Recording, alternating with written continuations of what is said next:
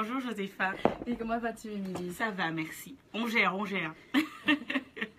Donc, j'aimerais savoir, j'ai cru entendre tout à l'heure que tu allais parler d'industrie pharmaceutique, mais de quoi en particulier? Qu'est-ce que tu vas nous dire aujourd'hui? Exactement. En fait, on va se pencher sur. euh, J'ai intitulé ma chronique de la façon suivante Complot mondial contre la santé, deux points, Afrique, une des principales cibles. Et je tiens, à préciser, que complot mondial contre la santé, c'est un terme que j'ai repris euh, du livre de Claire Séverin, qui est justement euh, une des auteurs qui s'est énormément penchée justement sur ce complot-là, le complot qui existe dans le monde de la santé. Et ça va être une de mes sources principales aussi hein, pour pouvoir euh, expliquer la question. Donc, c'est à peu près ça. Le monde de la santé, ce qui est un complot, qu'est-ce qui se passe exactement Quand on dit santé, on fait référence à quoi en fait particulièrement Donc, c'est un peu tout ça qu'on va voir aujourd'hui. Et euh, on va commencer. Alors, c'est parti. Donc, déjà de définir qu'est-ce que j'entends par santé dans cette chronique, qu'est-ce qu'il faut voir comme étant la santé. Donc, dans santé, il faut voir principalement deux entités ici pour le- le- et, euh, et l'objet de notre chronique, à savoir l'OMS, donc euh, je pense qu'il n'est plus vraiment à présenter. C'est donc l'Organisation mondiale de la santé qui a été créée le 7 avril 1948, donc euh, après les, les Nations unies. Ça a été créé par les Nations Unies même et euh, le siège et le bureau de l'OMS dépendent directement du Conseil économique et social des Nations Unies. Ces éléments que je donne vont être très importants pour la suite de la chronique. Euh, le siège de l'OMS est situé à Genève, en Suisse. Ensuite, dans santé, il faut également entendre industrie pharmaceutique. Mais avant de venir euh, aux industries pharmaceutiques, à l'industrie en fait pharmaceutique, il faut rappeler le but de l'OMS. Donc, c'est d'amener tous les peuples du monde au même niveau de, la santé le plus élevé possible. Tous les peuples du monde. Des termes que je trouve un peu prétentieux, mais ceci étant dit, c'est leur objectif. Et euh, l'OMS est financée majoritairement par les États membres. Il y a 192 États membres de l'OMS, donc quasiment euh, tous les États. Et financée également par les ONG, mais surtout financée par l'industrie pharmaceutique. Alors, c'est quoi l'industrie pharmaceutique? Donc, l'industrie pharmaceutique, c'est en fait le secteur économique qui regroupe les activités de recherche, de fabrication et de commercialisation des médicaments pour la médecine humaine et évidemment la médecine vétérinaire. Donc c'est vraiment ça, c'est- l'industrie pharmaceutique qui s'occupe de tout ce qui est recherche, tout ce qui est euh, partage de médicaments, ça s'occupe vraiment de tout ça. Ce qu'il faut retenir par rapport à l'industrie pharmaceutique, notamment pour les besoins de cette chronique, c'est que c'est le premier marché économique mondial. Donc il faut imaginer l'ampleur du secteur. C'est de toutes les industries, c'est le premier, le secteur euh, pharmaceutique. Et euh, dans l'industrie pharmaceutique, les top 10 de la pharma mondiale, donc de toutes les industries, entendent par là les multinationales aussi, euh, sont composés de 5 Européens et 5 Américains, dont Pfizer est en tête. C'est un rapport qui date de 2015. Donc, c'est ça, c'est de ça qu'on parle quand on parle de santé. Alors, c'est donc principalement par ces gros acteurs, donc euh, autant l'industrie pharmaceutique que l'OMS, que, euh, que le traitement et les soins de médication passent. Donc, c'est ce qu'il faut retenir. Euh, étant donné que c'est par ces gros acteurs que tout passe, les pays africains n'échappent pas à la donne. hein. Voilà, donc ça c'est clair. Et euh, en fait, surtout d'autant plus que le continent africain est considéré en fait comme euh, le continent le plus touché par tout ce qui se passe, euh, tant au niveau de maladies et infections. Donc on a le sida et le paludisme, hein, pour ne citer que, que- ces, deux, ces deux maladies qui, reviennent très souvent dans le discours. Et donc, ce qui fait que le rôle de l'OMS et de l'industrie pharmaceutique y est davantage accru sur le continent africain, étant donné que ce sera le continent le plus touché. Donc leur rôle est beaucoup plus accru. Et pourtant, et pourtant, et pourtant, et c'est là où on arrive à la problématique, au problème même de mon sujet, c'est que plusieurs de, leurs actions, donc de l'action de, de l'OMS, autant de l'OMS que de l'industrie pharmaceutique, démontrent non seulement qu'au lieu d'améliorer les choses, ils aggravent certaines choses dans certaines situations et qu'ils empêchent, et c'est surtout ça qui est important, le continent africain de développer ses propres moyens pharmaceutiques afin de s'en sortir. On y vient donc à l'hypothèse du complot euh, mise en avant par Claire Sévrac et euh, d'autres petites recherches qu'on trouve sur Internet, mais que je ne mentionne pas ici, dû peut-être à, la petite remise en question qu'il pourrait y avoir au niveau de la crédibilité. Mais euh, Claire Sévrac est un des, d'un des auteurs qui en parle le plus. Et donc, revenir à l'hypothèse du complot, donc, je l'ai dit plus haut, l'OMS est euh, grandement financée par l'industrie pharmaceutique, à plus de 80% en fait. Donc, ça veut dire que l'industrie pharmaceutique, donc, qui est ce secteur économique qui s'occupe des médicaments, euh, finance beaucoup plus l'OMS que les États membres et que les autres ONG. Regardez en tête que l'industrie pharmaceutique est dirigée par les multinationales occidentales. On l'a vu dans le top 10. Et donc, cette industrie pharmaceutique finance la formation continue des médecins également après l'obtention de leur diplôme. Donc ça veut dire que lorsque les médecins, on sait tous hein, que dans les pays du Nord, entre guillemets, en Amérique du Nord euh, particulièrement, les études de médecine coûtent énormément cher. Donc après l'obtention de leur diplôme, très souvent les étudiants sont laissés à eux-mêmes par les universités. Et donc euh, l'industrie pharmaceutique revient parfois en relais, très souvent en fait, face aux étudiants en médecine pour financer leurs études. L'industrie pharmaceutique finance également à plus de 80% l'organisme qui est censé vérifier l'efficacité des médicaments et leur absence d'effets secondaires. Donc ce sont, ce sont les multinationales de l'industrie pharmaceutique qui s'occupent de tout ce qui est vérification, validation des médicaments. Parce qu'avant qu'un médicament puisse entrer sur le marché, il faut qu'il soit vérifié et validé. C'est l'industrie pharmaceutique qui finance cette vérification à plus de 80%. Euh, cet organisme qui s'occupe justement des médicaments s'appelle AFSAPS.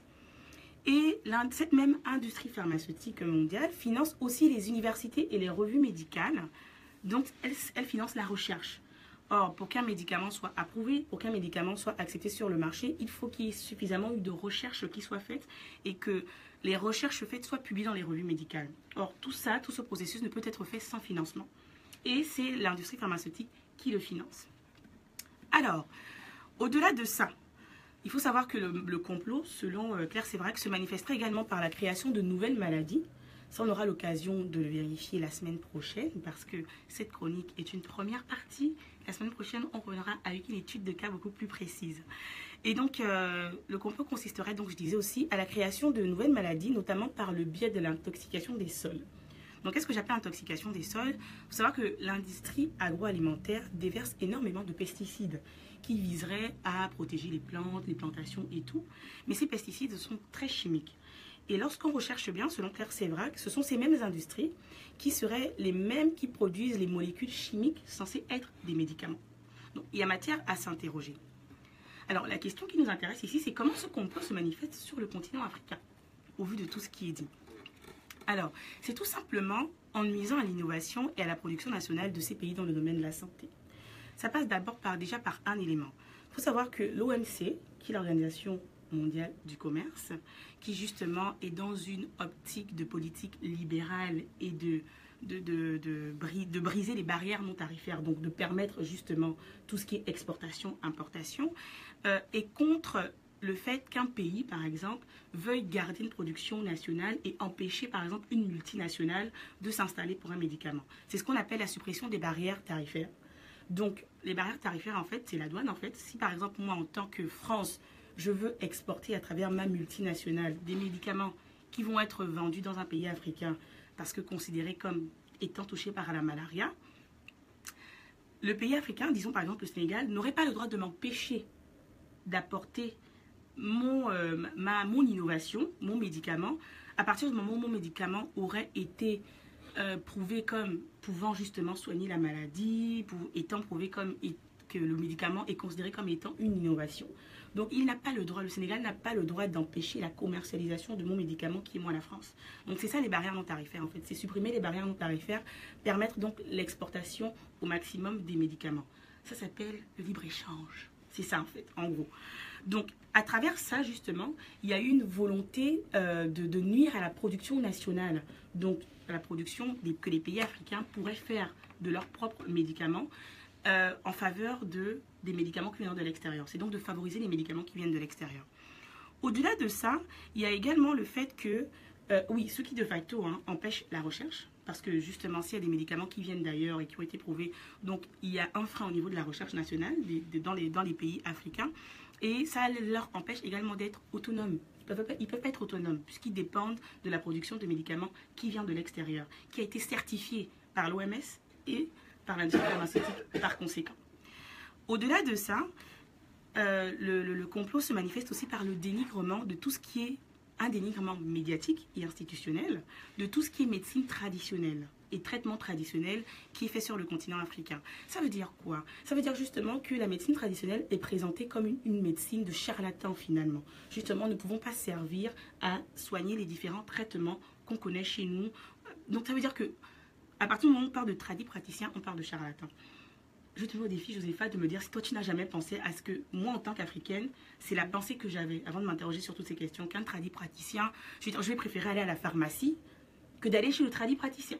Parce que c'est l'image vraiment qu'on nous met, parce que le tradit praticien, oh, il concocte des petits trucs, on ne sait pas trop c'est quoi ces mixtures, tu sais pas il y a quoi dedans, donc allez à la pharmacie.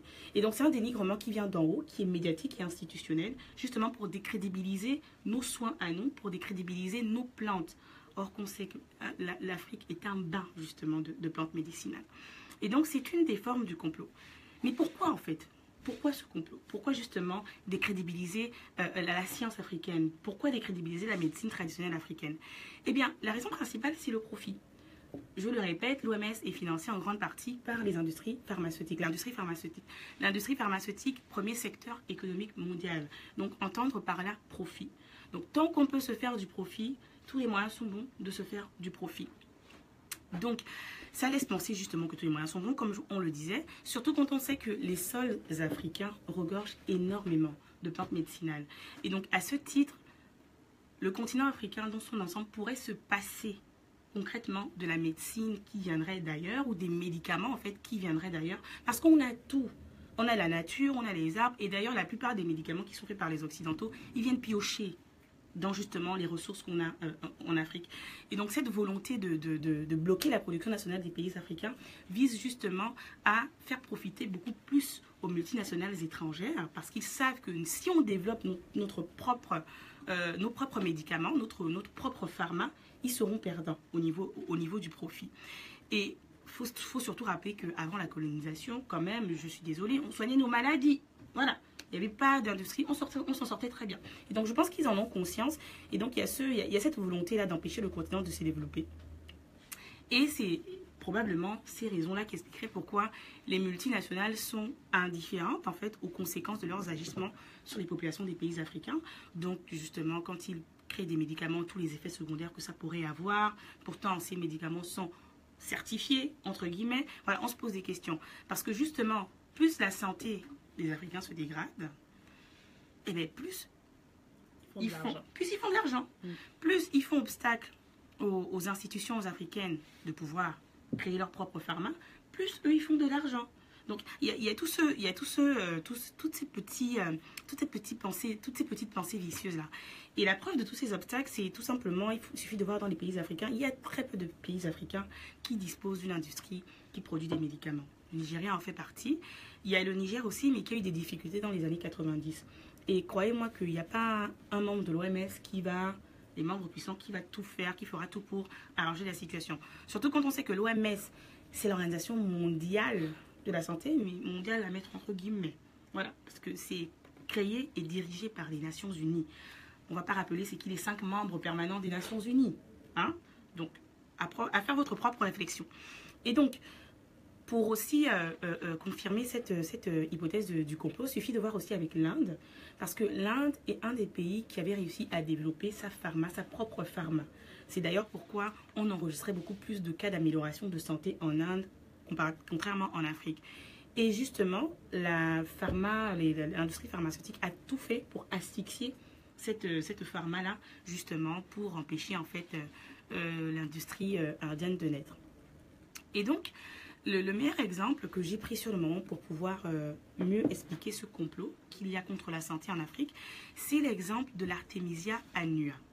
Est-ce que tu en as entendu parler? Non, qu'est-ce que c'est?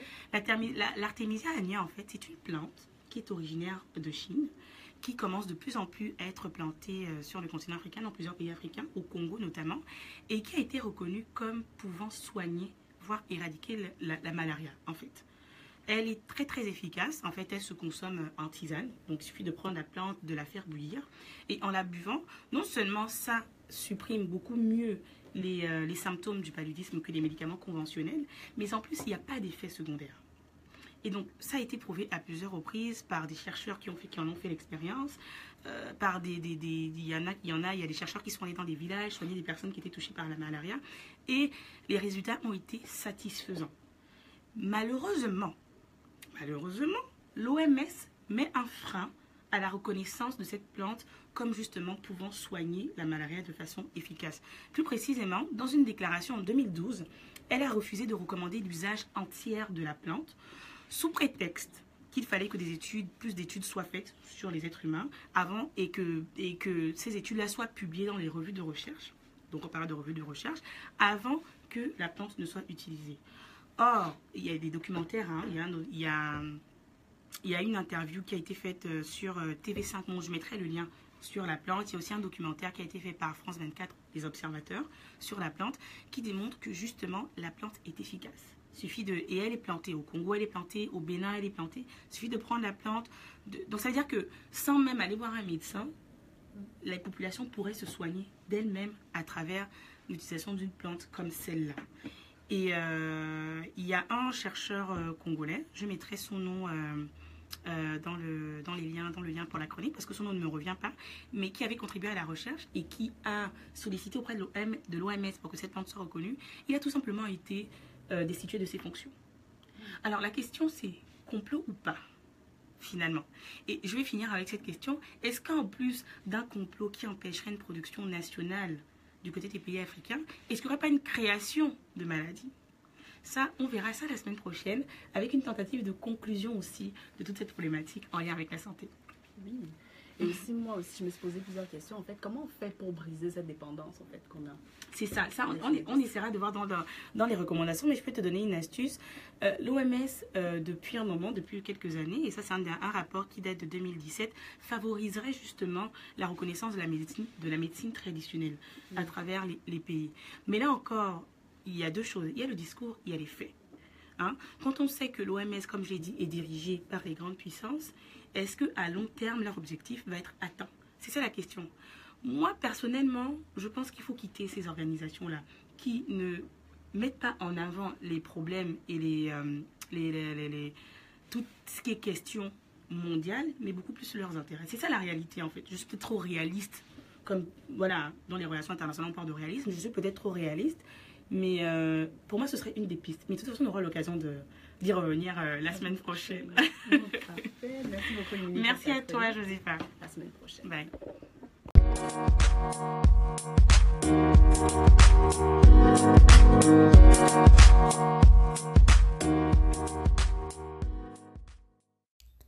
Merci d'avoir écouté Néo-Québec. Vous pouvez retrouver toutes les vidéos des chroniques sur notre page Facebook où nous diffusons nos chroniques live tous les jeudis matins. N'hésitez pas à vous abonner également au podcast sur la plateforme que vous préférez, à recommander, partager et nous laisser vos commentaires. Cela aide toujours. Un lien est disponible dans les notes des épisodes pour nous laisser des messages audio que nous pourrons écouter et pourquoi pas partager dans un prochain épisode. Et pour conclure, on vous laisse avec une citation de Haute Lord. Lorsque nous parlons, nous craignons que nos mots ne seront pas entendus ou accueillis, mais quand nous sommes silencieux, nous craignons toujours. Il est donc préférable de prendre la parole.